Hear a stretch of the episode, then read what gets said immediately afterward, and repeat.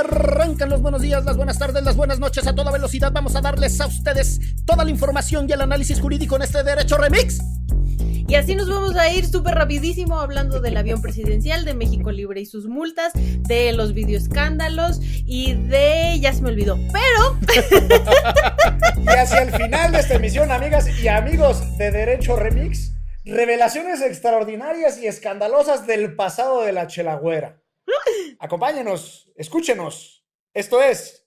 Derecho Remix. Divulgación jurídica para quienes saben reír con Ixel Cisneros, Miguel Pulido y Gonzalo Sánchez de Tagle. Derecho Remix.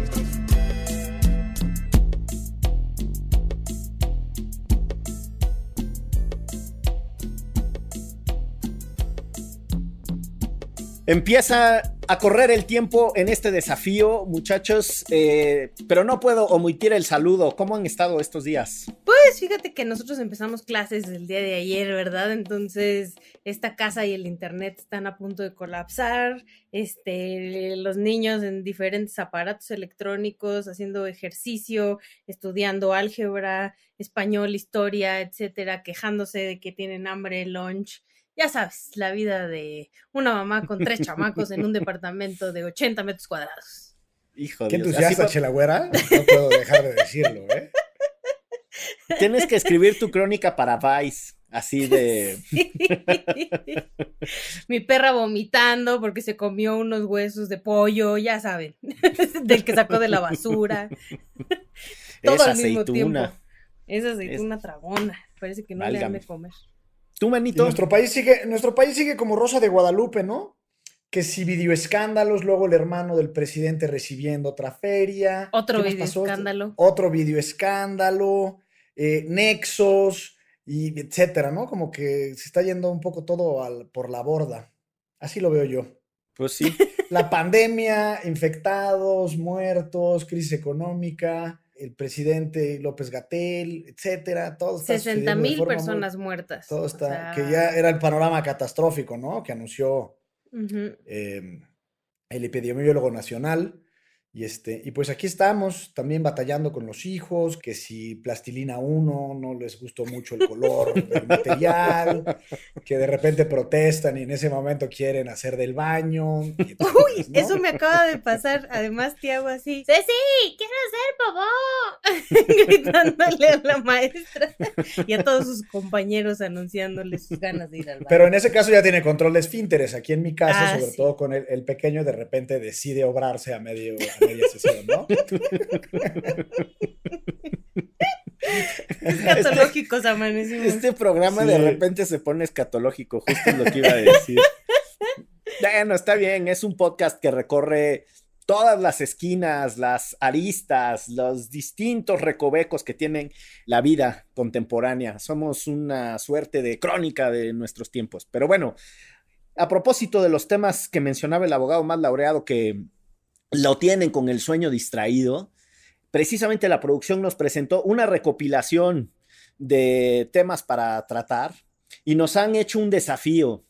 Esto no aplica tanto para Chelagüera, que no debraya tan high level como el abogado más laureado y su servilleta, que de repente sí se nos va la hebra. Aunque debo decir que de repente Chelagüera hace unas interrupciones y dice, espérense, espérense, yo ahora quiero hablar y también contribuye. Esta introducción solo para decir que el desafío es que no terminaremos en tiempo los cuatro temas más el remix, que es un popurrí de temillas que nos soltaron ahí. Así que la producción nos empezará a hostigar y nosotros trataremos de hacer el esfuerzo de síntesis más profundo con nuestras habilidades de comunicación. Empezamos con el tema de México Libre y la multa que el INE le puso al partido de Margarita Zavala, a quien no mandamos a saludar, y Felipe Calderón, a quien menos pinche mandamos a saludar. Ya dije el monto de la multa, 2.7 millones de pesotes, nada más.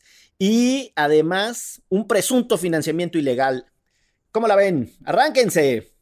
Lo que está más chistoso de eso, porque además lamentablemente creo que todos los partidos deberían de ser multados, porque por sus triquiñuelas, es que Calderón tenía en su cuenta de Twitter friegue y friegue y friegue. Cada cinco minutos ponía un tweet sobre los videos del hermano Andrés Manuel y cómo le habían dado dinero para su campaña y no sé qué, y, así. de verdad cada cinco minutos lo pueden ver y de repente, tómala, que le saque el INE su propia multa. Sí está, sí in, your, in, your, face, ¿no? Exacto, exacto. Fue, a ver, a ver, habladorcito, mira, para ti también tenemos, aquí están dos milloncitos, cállate con dos milloncitos. Bueno, yo quisiera decir dos cosas y trataré de ser súper expedito. La primera es que es lo mismo de siempre en temas electorales, es decir, el financiamiento hasta que no lo logremos resolver de fondo, va a seguir siendo el talón de Aquiles de nuestra democracia. Ahí es donde realmente, en mi opinión, empieza todo el ciclo y toda la cadena de corrupción. Luis Carlos, y, Luis Carlos y María Amparo Casar decían que por cada peso eh, legal en las campañas, en los procesos electorales, había 20 pesos ilegales, por un lado. Entonces es gravísimo. Y por el otro, no quisiera y jamás defendería al clan Calderón, Zavala, pero en este caso creo que sí, en el detalle está la diferencia, porque este, esta cantidad de dinero que más o menos fue como de millón y medio de pesos, 1.2 millones de pesos, eh, no los pudieron comprobar porque las aportaciones fueron por este sistema que se llama CLIP, seguramente lo conocen quienes nos escuchan. Eh, entonces, no es lo mismo que te la lana te la dé el Chapo Guzmán o que sea una transferencia de Genaro García Luna desde los penales en donde se encuentre, a que han sido aportaciones que por el sistema a través del cual fueron recibidos no puedan ser fiscalizados. No digo que esté bien, pero sí, sí hay una diferencia. Insisto, no los defiendo, tampoco los mando a saludar, pero pues ahí está el, tema, ¿no? Yo creo que el, el tema del sistema de partidos que en alguna ocasión discutimos en algún episodio de Derecho Remix, sale una y otra vez. Para quienes no estén muy familiarizados con la dimensión más estructural de nuestro modelo electoral, en algún momento entre el 88 y el 94 hubo una, una apuesta perdón, para crear un sistema de partidos, lo que suponía que con financiamiento público, con cierto perfil de reglas, eh, controlando la ventaja que se tenía para los que estaban en el poder frente a quienes eran oposición, etcétera, se fue imaginando cómo se podría tener un sistema de partidos, que muy rápido tomó la forma de un sistema tripartidista, con un heredero de la revolución, que en realidad ya era una cosa de pragmatismo ideológico espantosa, Acción Nacional, bastante consolidado en la derecha, y el revolucionario, el Partido de la Revolución Democrática, perdón, consolidado como una expresión de las izquierdas, que venía de un aglutinamiento de las izquierdas en lo que fue el Frente Democrático Nacional, que en el 88 lanzó a Cuauhtémoc Cárdenas como candidato único. ¿Por qué importa esto? Porque lo que estamos viviendo en este momento es la fragmentación de ese sistema de partidos que desde el, más o menos desde el 2012 hacia acá ha venido cayéndose a pedazos y no alcanzamos a madurar ninguna otra cosa. O sea, el mito de la alternancia basada en este acuerdo entre la clase política generando competencia electoral para que se sustituyeran unos a otros en, en elecciones competidas fracasó. O sea, yo lo que creo es que la emergencia permanente de un montón de partidos chiquititos que funcionan como negocio es una cosa que nos tendríamos que preguntar. Punto número uno. Punto número dos, ¿a dónde fue a dar eh, ese diseño tripartidista que en su momento defendían Woldenberg y muchos otros? Pues que no maduró y que ahorita lo que tiene es una atomización de todas las fuerzas con un pragmatismo espantoso en donde otra vez importa mucho más las personas que las instituciones. Y eso ya tuvo consecuencias muy negativas en el país en las épocas en las que los caciques controlaban todo. Y yo creo que peligrosamente nos movemos también hacia allá. Y finalmente tenemos una mezcla, me parece a mí, y con esto termino, de dos cosas que, que no amarran. Un sistema que pretende ser liberal en la competencia, muy, muy liberal como muy atrevido, con mucho marketing político, para decirlo rápido, copiando el modelo de Estados Unidos. Al mismo tiempo, un modelo de financiamiento público con reglas de restricción, con mucha obsesión por la equidad en la contienda, con mucha obsesión con las oportunidades de participación iguales, que se parece mucho más al sistema europeo, que es de bajo costo. Chale, ya me sonó la campana ya te chicharra. Todo el tiempo. Perdone, ya no vuelvo a hablar en el resto del programa. ya hablé todo lo del mes. Órale, pues es que, sí, manito, te vas, te vas a Cuauhtémoc Cárdenas y demás, pues sí, sí, ¿eh? Bueno, ya, ya, ya, sí, sí, ya están que ustedes cuando del lado nació Luis Carlos Ugalde era una buena persona y... Esto es censura, censura como la revista Nexos, arránquense, les toca. Híjole, yo se lo dejo al abogado más laureado. Yo, a, ver, me voy a tratar de ver muy breve. Este, recordemos la sentencia, la sentencia de la Suprema Corte en el caso de la omisión, omisión legislativa por la ley de publicidad oficial y propaganda gubernamental. Y ahí lo que la Corte dijo, no para referirme a esa sentencia, es que los medios de comunicación, los tradicionales y los que están en línea, son tan importantes para la democracia porque es una forma en la que los ciudadanos tenemos para ejercer nuestra libertad de expresión y se materializa el derecho a la información que tenemos como ciudadanos de conocer distinta información veraz y verificable, así como distintas opiniones. Eh, me parece que es súper sospechoso que un acto ocurrido en el 2018 ahora acarree una multa económica de un millón de pesos.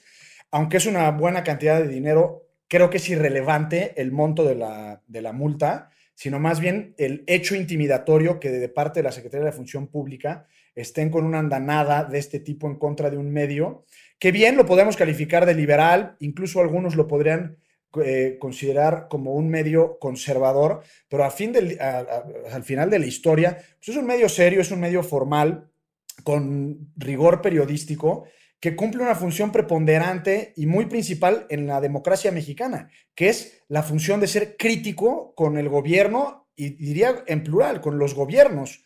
O sea, le, le, tocó a Peña Nieto, le tocó, ahora le toca a López Obrador y lo mismo a Calderón y lo mismo a Fox. Es decir, sí me parece que hay una estrategia de tratar de intimidar a esta revista en particular. Y más allá del hecho jurídico en sí mismo, creo que deriva esto de las declaraciones de, Irma Heréndira Sandoval, el bálsamo, ¿no? Que así le conocemos. Em, sobre todo diciendo, ¿no? Que, que, Nexos durante muchos años contrató con el gobierno y tienen mucha, mucha lana. Entonces que a ellos no les, no les incomodaría eh, pagar esta multa de un millón de pesos. Y como ellos siempre han adoptado el, mote, así dice algo así, del Estado mínimo, entonces tampoco necesitan del gobierno para subsistir. es claro para mí que, es una estrategia para tratar de, de, intimidarlos o para darles un empellón para que le bajen de tompiates. Yo nada más agregaría que coincido con el abogado más laureado, pero hay que poner sobre la mesa quién es Héctor Aguilar Camín y sí, efectivamente, el tener clarísimo que Nexos ha vivido de publicidad oficial como muchos otros medios, pero específicamente Nexos y, este y Aguilar Camín en específico tienen la vida haciendo sus eh, riquezas familiares de la publicidad oficial, ¿no? Entonces también yo, o sea, lo que, lo que me gustaría es que entonces empezáramos a hablar sobre la publicidad oficial y sobre estos ajustes que no se hicieron, ¿no? O sea, y entonces, ¿por qué sí se tiene que castigar algún medio cuando, por ejemplo, en este, como en este caso, engaña a, a la autoridad diciendo que pagó el Infonavit de sus empleados y no lo pagó, que es por eso que los están, que les están poniendo esta multa, em, lo cual también me parece muy grave, porque además quienes vivimos en, de los medios de comunicación sabemos la precariedad de, de, ser un periodista o una periodista y cómo los dueños de los medios de comunicación se hacen ricos, como Héctor Aguilar Camín, y cómo los que trabajamos en medios de comunicación nunca tenemos ni seguro social siquiera, ¿no? Ni prestaciones, ni nada, ni nada este que se le parezca, o la gran mayoría. Y, y entonces entonces sí creo que el debate es otro, ¿no? O sea, sí creo la parte política de, de, esta cuestión específicamente, pero también me parece un derroche de recursos lo que se le daba a Nexos y lo que además no solo se le daba económicamente, sino se les compraba un montón de revistas que al final terminaron tirando a la basura porque el gobierno las compraba después de haber invertido en publicidad oficial en Nexos, le compraba revistas y las tenía en bodegas, este, ahí en Palacio Nacional guardaditas, ¿no?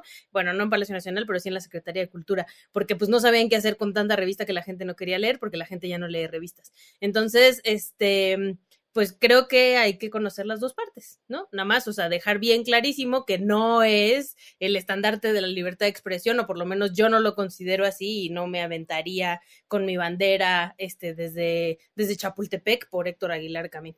Oigan, ¿se acuerdan cuando uno de chamaco jugaba así, decía tocos, o en Veracruz también aplicaba el pidos y así como la B de la victoria? Porque ya no me dejaron tiempo. Seguramente ahorita va a empezar a sonar la chicharra. Pero además se está quejando cuando él se comió todo el tiempo del tema pasado. Y además estás perdiendo tiempo valiosísimo bueno, nada más, a ver, una cosa rápida. La trayectoria de la revista Nexos no es cualquier cosa, es muy polémica. Desde su surgimiento, eh, fundada por mi paisano, además colega de profesión del abogado más laureado, no de como abogado, sino como historiador, el señor Enrique Florescano y con, un gran pensador de izquierda que murió muy joven, Pereira. Eh, busquen un, artículo sobre él que se llama Planeta Pereira para entender cómo le hace falta a la izquierda mexicana un pensador como el que en su momento en los ochentas fue Pereira. Y el malo de esa historia es Héctor Aguilar Camín, que echa medio mundo, se queda con la revista y pacta con el salinismo. Eh, hay, una, hay que tener una reconstrucción, yo creo que a lo que dice Chela Güera, de cómo funciona el mundo intelectual mexicano y ese episodio. Pero bueno, no me, no me clavo demasiado en esa parte. Dos cosas que me interesan desde la perspectiva jurídica. Una, la proporcionalidad de la sanción y la forma en la que ocurrió un procedimiento sancionatorio. Nexos alega que no fueron notificados de que se había reabierto un procedimiento que tenía por propósito castigar. Y cualquier procedimiento que tenga por propósito castigar, aunque sea en la vía administrativa, de acuerdo a los estándares del sistema interamericano, debe respetar cada una de las etapas del debido proceso. Debe haber igualdad de partes, debe ser escuchado, debe ser em, resuelto por alguien a partir de los eh, elementos de la disputa y al parecer eh, la función pública no cumplió con estos estándares. Entonces, aquí solo quiero hacer un comercial sobre si creemos o no que los procedimientos sancionatorios en la en la materia que sea, en este caso en la materia administrativa, tendrían o no que respetar el debido proceso. Y la otra cosa que me interesa desde la perspectiva jurídica es la proporcionalidad de la sanción. Tomemos en cuenta que a Leoncito, a Manuel León Bartlett, le dieron nada más y nada menos que dos millones de multa por una triquiñuela espantosa con los ventiladores por 32 millones de pesos. Aquí a la revista, por 74 mil pesos que fue la asignación, le están poniendo una. ¡Ay, ya! ¡Párate, pinche! ¡De quiten ese ruido, producción! Déjenme terminar. Entonces, decía, a la, revista Nexos. le, ponen un millón de, multa por 74 mil pesos. Este, esos son mis, mis elementos.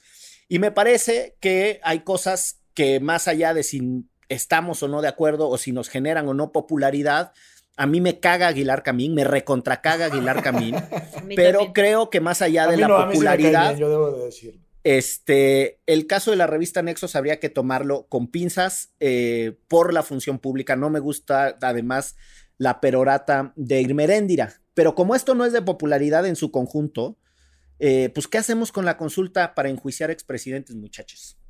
Pues vas tú, manito, para que luego no alegues este Exacto, para que no digas que me lo quitaron y me arrebataron todos los argumentos y el tiempo y no sé. bueno, aquí ya, de verdad, nada más rápido. Ya comentamos en un episodio que si mal no estoy se llamaba La maldita primavera, que es un disparate esa ocurrencia de decir que el pueblo decida si se juzga o no a los expresidentes. Pues si no es el circo romano en donde hacían el dedito para arriba o el dedito para abajo para decidir si alguien moría o vivía en, en la época de los gladiadores.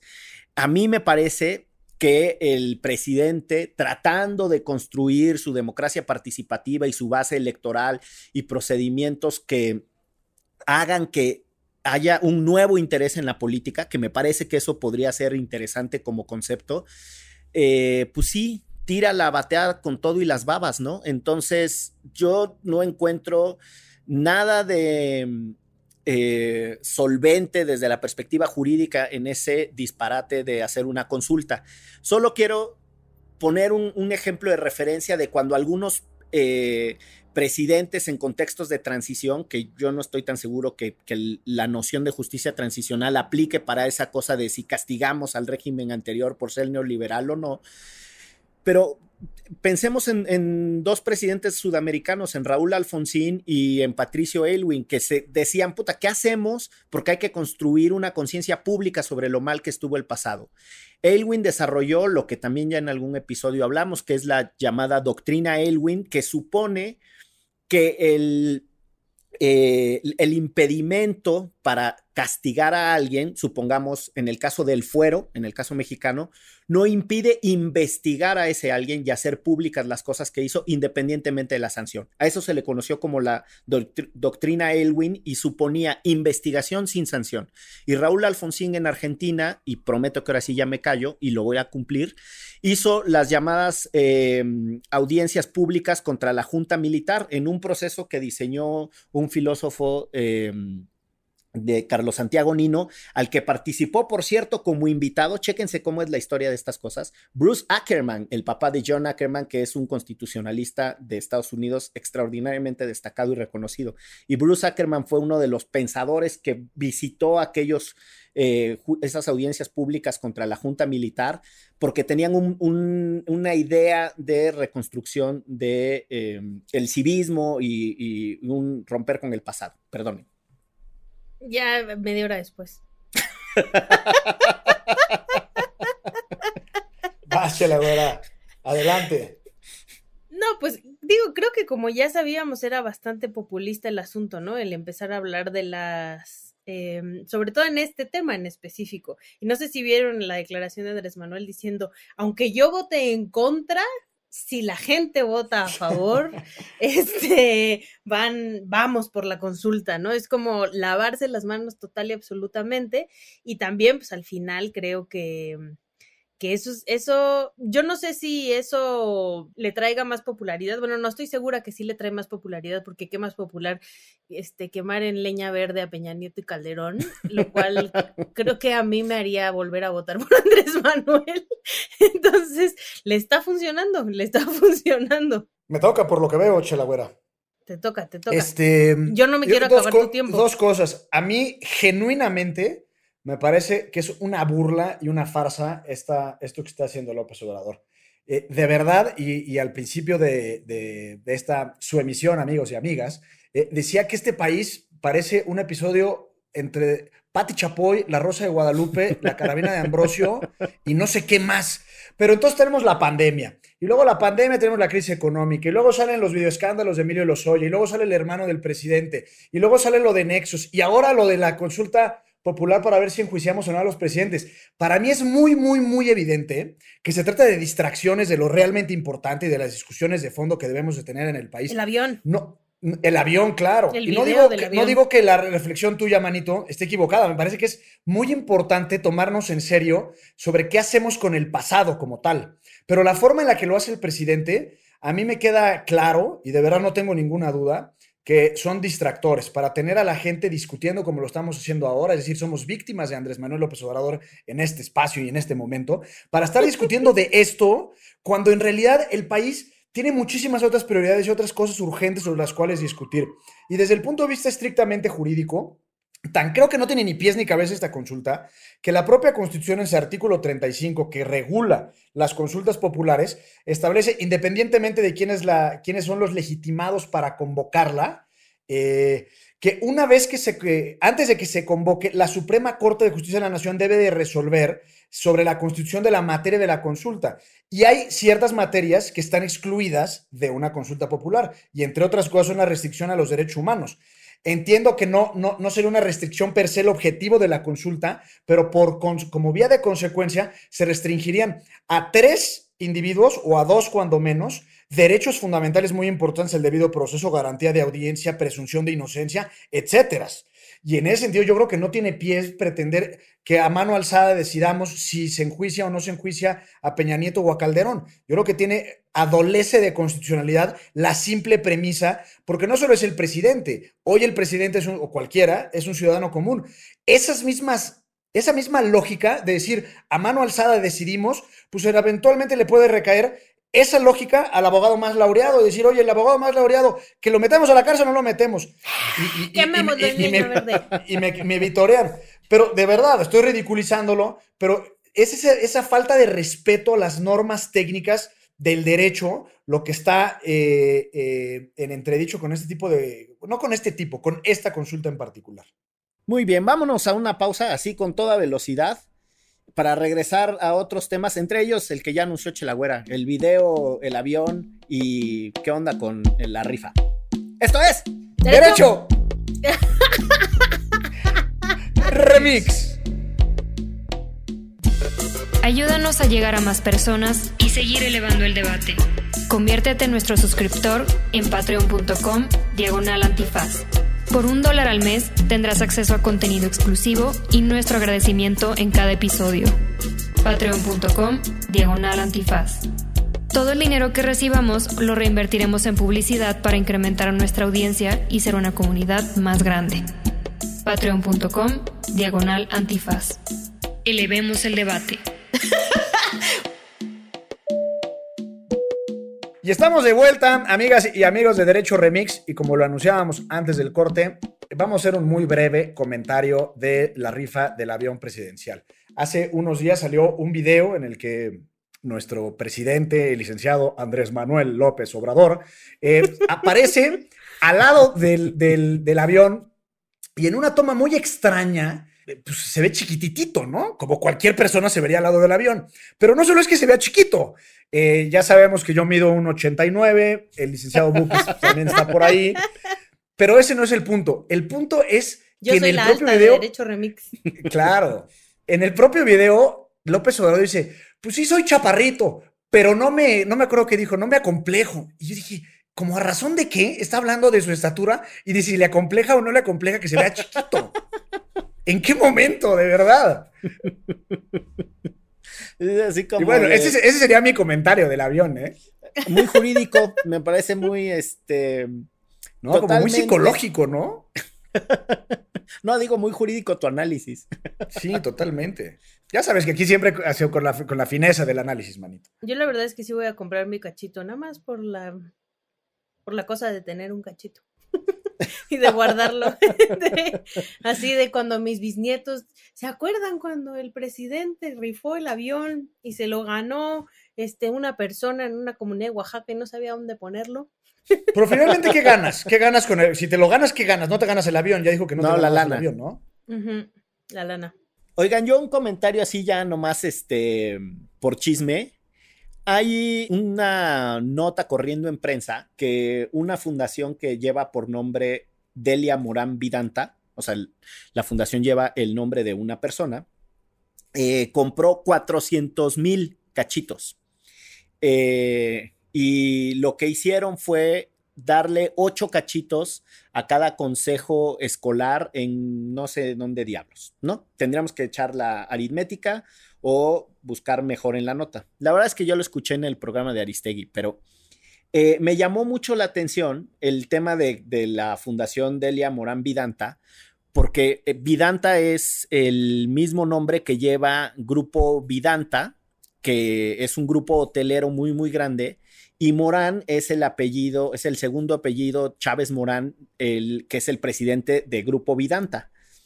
Y pues, me llamó la atención que yo nunca había oído hablar de esta fundación Delia Morán Vidanta. Eh, insisto, el hecho de los apellidos Morán Vidanta y que, y que el segundo apellido del presidente del grupo Vidanta fuera Morán. Y todo esto, más allá del chisme este, patichapoyesco, es relevante porque él es uno de los empresarios que fue a Nueva York con el presidente Andrés Manuel López Obrador. Y el otro empresario que fue a Nueva York fue el dueño del grupo financiero Value, que este, el que sale en Shark Tank, que se me fue ahorita su Bremer, ¿se apellida? Creo que sí. Bremer, sí. Que también saliendo de la cena de los tamales de Chipilín compró este, cachitos y él eh, compró la mansión de Shen Li Yegon. Eh, que por cierto, eh, tendríamos que hablar algún día de la afectación de activos, a dónde fue a dar el dinero que le quitaron a Shen Li Yegon, que eran no sé cuántos millones de pesos en efectivos que encontraron en su casa y que se suponía que iban a ir a financiar la lucha contra el narcotráfico. Pero bueno, para no variar, ya me estoy desviando. Eh, y en síntesis, a donde quiero llegar con esto es que las formas del presidente de separar al poder político del poder económico no me parecen muy claras, cabrón, ¿no? O sea, no decía que eso le había dicho un migrante allá en la frontera, que tenía que ser como Juárez, que separó al poder religioso del poder político, él tenía que separar al poder político del poder religioso. Pues yo veo un amaciato, ¿eh? Es más, yo veo un trisom, este... Se está echando el menage à trois con, con el ejército y los empresarios más mafiopoderoscos que tenía este. Pues parece ya más como orgía, ¿no, manito? Porque también hay ciertas iglesias ya ahí involucradas y no sé qué tanto, ¿no? Hay muchos invitados e invitadas a, ese, a esa bacanal. y muchos son los mismos del pasado. Igual la otra empresaria que también fue a la cena, que es una mujer que fue la que habló. Armendaris de apellido, ¿no? Exacto, ah, puso un tuit ayer o antier.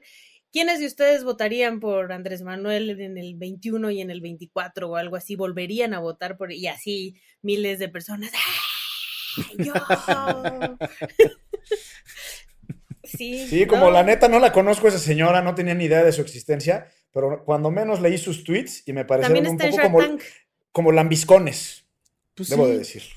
Pues es que mira, yo siento que los empresarios generalmente son lambiscones con el poder, nada más que estos son abiertamente lambiscones. Este, tengan dignidad, amigos Los demás regalaban cositas, ¿no? Y nunca nos enteraban, regalaban casitas, este, y seguramente se ponían unas pedotas juntas y juntos en Las Vegas, con chicas y etcétera. Nada más no lo hacían público. Estos están haciendo público su amor por Andrés Manuel, que pues a ver cuánto les dura. Y los, los miles de cachitos. Muy bien, este siguiente tema, hablando de bacanales. El pachangón que se echaron los hermanos Álvarez y Víctor Garcés de la cooperativa Cruz Azul y del equipo de fútbol que lleva el mismo nombre, que por cierto tuvo su origen en el estado de Hidalgo y después migrar a la Ciudad de México. Eh, por lo que vendrían siendo como primos hermanos del Pachuca. Pero bueno. Y ahora no tienen ni estadio, el Azteca está en reconstrucción, todo, todo valiendo. Pero están en primer lugar de la tabla. Pues sí. En el torneo Guardianes. Antes de, entrar al, al análisis técnico jurídico de esto, de que los busca la Interpol y que hasta el abogado Junquera, asesor jurídico de la cooperativa Cruz Azul, o por lo menos de los hermanos Álvarez, lo andan buscando porque anda salto de mata. Em, el Cruz Azul tiene unas historias muy dramáticas de repente. No sé si se acuerdan aquella vez que eh, secuestraron a Rubén Omar Romano y que era, el, que era el director técnico del Cruz Azul y que entonces iba invicto y super líder y bla, bla, bla. O sea, como que cuando les pasan cosas así dramáticas y super locas, empiezan a jugar en la temporada regular muy cabrón. Este, y también del dopaje. Sí, de los casos de dopaje de Corona, que por cierto nunca pasó nada, ¿no? Pero bueno, el caso de Corona que madreó otro chavo y el del dopaje era Carmona. Fue su primo. Fue su primo. eso decía que había sido su primo. Yo lo único que puedo aportar a esta discusión es el bloqueador de Torrado, ¿no? Sí me o sea, qué pedo con este compadre. O sea, que ya salga con una, con una antifaz directamente, ¿no? Bueno. Pues mira, se preocupa por su piel. Pues sí. de acuerdo. Bueno, antes de que nos empiece a acosar la producción, eh, a los hermanos Álvarez los buscan por todas partes, debajo de las piedras, a ellos sí los buscan eh, debajo de las, de las camas o junto a los colchones de las camas, no va a ser que aparezcan ahí. ¿Dónde están los hermanos Álvarez y por qué se les busca, muchachos? Se cree que están con Paulina Rubio.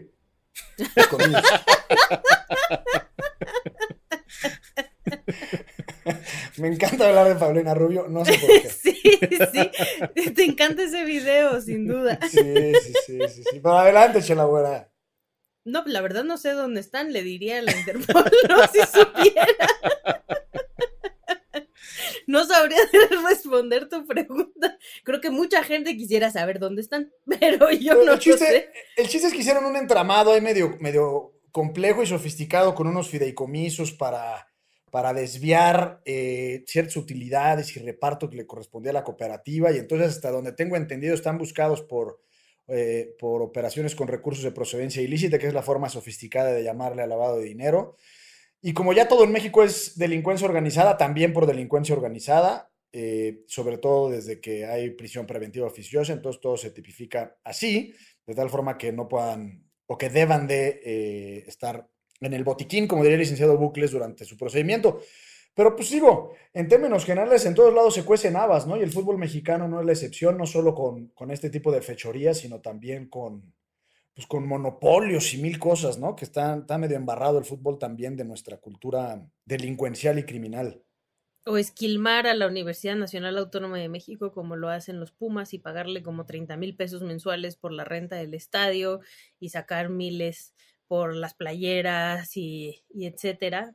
Creo que sí, no solo en México, ¿no? Pues hace también unos, unos años salió todo, se abrió toda esta cloaca de corrupción en la FIFA, donde estaban involucrados los más grandes líderes de, de, la propia FIFA y cómo vendían las sedes de los mundiales y etcétera, ¿no? O sea, creo que la corrupción, aquí sí, como dice Andrés Manuel, la escalera hay que barrerla de arriba para abajo porque sí está todo el mundo embarradérrimo desde los grandes dueños hasta que les cobran a los chicos por debutar, ¿no? O sea, hay de todo y para todos. Y en el caso del Cruz Azul, lo que entiendo es que era una cooperativa, eh, bueno, es una cooperativa donde ustedes me explicarán mejor, pero se supone que todos son socios, ¿no? Como lo fue en algún momento Excelsior y todos tenían las mismas ganancias, pero los hermanos Álvarez se encargaron como de ir sacando el dinero poco a poquito a otras empresas y es así como, uy, no, estamos en la quiebra, no tenemos ganancias. Y mientras ellos hinchándose de lana de lo que salía del Cruz Azul, porque la gente que le va al Cruz Azul es muy leal, aun cuando nunca ganen, compran sus playeras y van al estadio y les generan mucho dinero. Sí, está mm, eh, truculento, como diría la chelagüera, el, el escenario. A ver, primero, una cosa sobre los montos, porque a mí de verdad que sí este, me pone la, así la piel de gallina que hablen de miles de millones de pesos, ¿no? O sea, que si se firmó 98 cheques Billy Álvarez a sí mismo por un monto total de 1.200 millones de pesos que si se gastaron en una tienda departamental 56 millones de pesos. ¿Cómo te gastas en una tienda departamental 56 millones de pesos? Para no variar un poco todas parecido. Las ¿no? no, para una tienda departamental ah, de ropa. que era de ropa de esas de Bueno, pero si es una de esas grandes de Mazarik que una sola prenda te cuesta 10 mil dólares, pues yo creo que sí está más fácil. Pues sí, y luego compraron, eh, insisto, como Lozoya, casas por aquí, por allá, en las playas, en Florida, en no sé dónde chingados, y también embarraron a la familia, porque hasta la hija de, si mal no estoy, es la hija de Billy Álvarez, eh, no sé cómo se llame la, la muchacha, la verdad, pero bueno, también la metieron.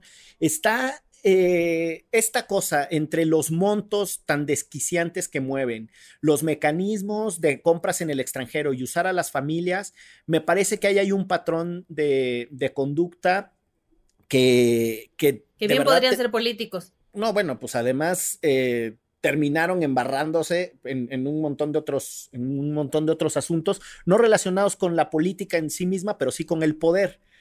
Eh, después, ¿para qué ha terminado sirviendo toda la inteligencia eh, financiera en los últimos casos? Pues la verdad es que para un poco medio desentrañar el flujo ilegal que pasa en, en México. Pero no estoy muy cierto, y no sé si ustedes tengan otra apreciación, de que la inteligencia financiera esté sirviendo además para recuperar los montos, ya hemos hablado del tema de la recuperación de activos, y sobre todo para empezar a generar otras alternativas a, las maneras en las que se hacen negocios. El, caso de Mossack Fonseca, que no sé si se acuerdan cuando la filtración de los eh, expedientes, de los Panama Papers, eh, ponía un montón de familias mexicanas utilizando paraísos fiscales. O sea, la velocidad con la que mueven el dinero, el, el un despacho que además había sido acusado de lavarle el dinero a narcotraficantes y terroristas globales, el, el Mossack Fonseca, eh, tiene vamos, esta forma en la que la maquinaria financiera ha inventado alternativas para los flujos de efectivos, a mí me gustaría también ver que la inteligencia financiera mexicana empiece a identificar patrones y empiece a poner sobre la mesa que el abuso de los fideicomisos, las inversiones offshores, el movimiento de activos fuera del país, las transacciones entre partes relacionadas, es decir, una misma persona controla una empresa, controla la segunda empresa y hacen transacciones entre ellas, todo eso que, que así como en su momento se hizo con lo de la estafa maestra, que, que podamos empezar a identificar patrones y que podamos tener una discusión bastante más sólida.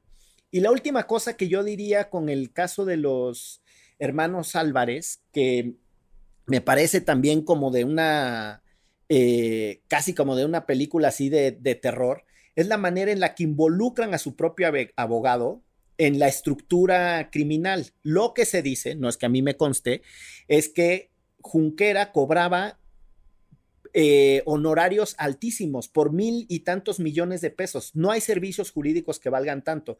Entonces, para muchas personas que tienen la duda de si a Junquera lo persiguen por haber sido el asesor jurídico, no, no es por eso. Es porque la estructura financiera de su despacho y él mismo entró al, em, al esquema de robo. Y para no variar, ya me sonó el tiempo. Yo siempre me he preguntado, este, eso de las familias, o sea, ¿cómo te prestas a firmar estos documentos? Porque, o sea, sí eres, es tu papá, es lo que sea, pero nunca piensas que te puede caer a ti también la voladora como a la familia de los Oya. o sea, es como... Sí, las, patadas circulares, ¿no? sí.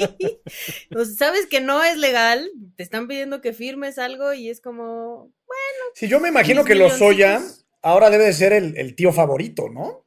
Imagínate nada más sus cenas familiares. Lo mandan a la cocina, al compadre. No, bueno, seguro ni lo aceptan. Imagínate ahí eh, involucrados la mamá, la hermana, ¿no? Toda la familia a punto de estar todos juntos en el botiquín.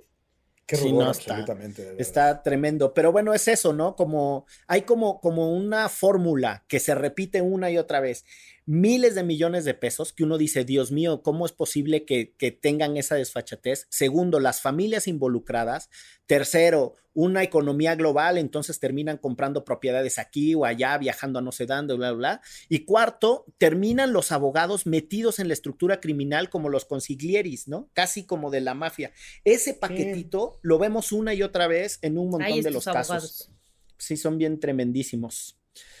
Pues vamos cerrando este derecho remix contra reloj con mucho éxito, ¿eh? A pesar de que la unidad de investigación y fiscalización del tiempo de derecho remix nos tiene mala vibra, ya impugnaremos en segunda instancia. Pero bueno, nos vamos a ir, manito, a propósito de filtraciones y demás, cumpliendo, cumpliendo la promesa, la promesa que llegó a nosotros material escabroso. Llegó material muy escabroso, muy escandaloso y muy revelador. Porque. porque así como la ven, de activista, eh, echada para adelante, que no se pandea, hay una foto que revela un pasado hasta cierto punto oscuro de la chelagüera, que llegó a a las oficinas centrales de Derecho Remix y Casa Criatura. Pero. En un sobre. En un sobre, claro, en un sobre color Manila, este. Que decía Derecho Remix, sin remitente, por supuesto. No, creo que se había remitente. Recortes de periódico, de letras de periódico. Con recortes de letra de periódico. Muy al estilo de lo que le gusta a la Chelagüera, que son estos estos programas de, de, la ley y el orden y demás, ¿no? Pero bueno, hay un retrato, hay un retrato de la Chelagüera y si ustedes, amigas y amigos de Derecho Remix, quieren que lo revelemos, ¿cuál va a ser la, dinámica, Chelagüera? Híjole.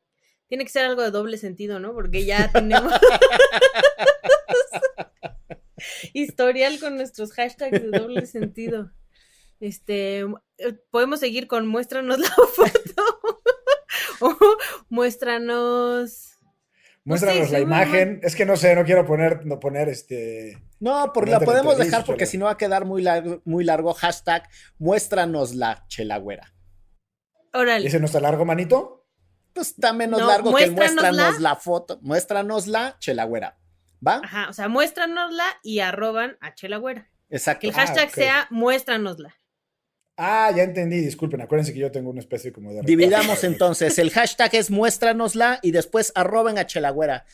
Si llegamos a las 50 menciones, divulgaremos el material que nos llegó en una extraordinaria filtración anónima, anónima, anónima por parte de Maruca González, a quien le mandamos un saludo. Muchas gracias, Maruca.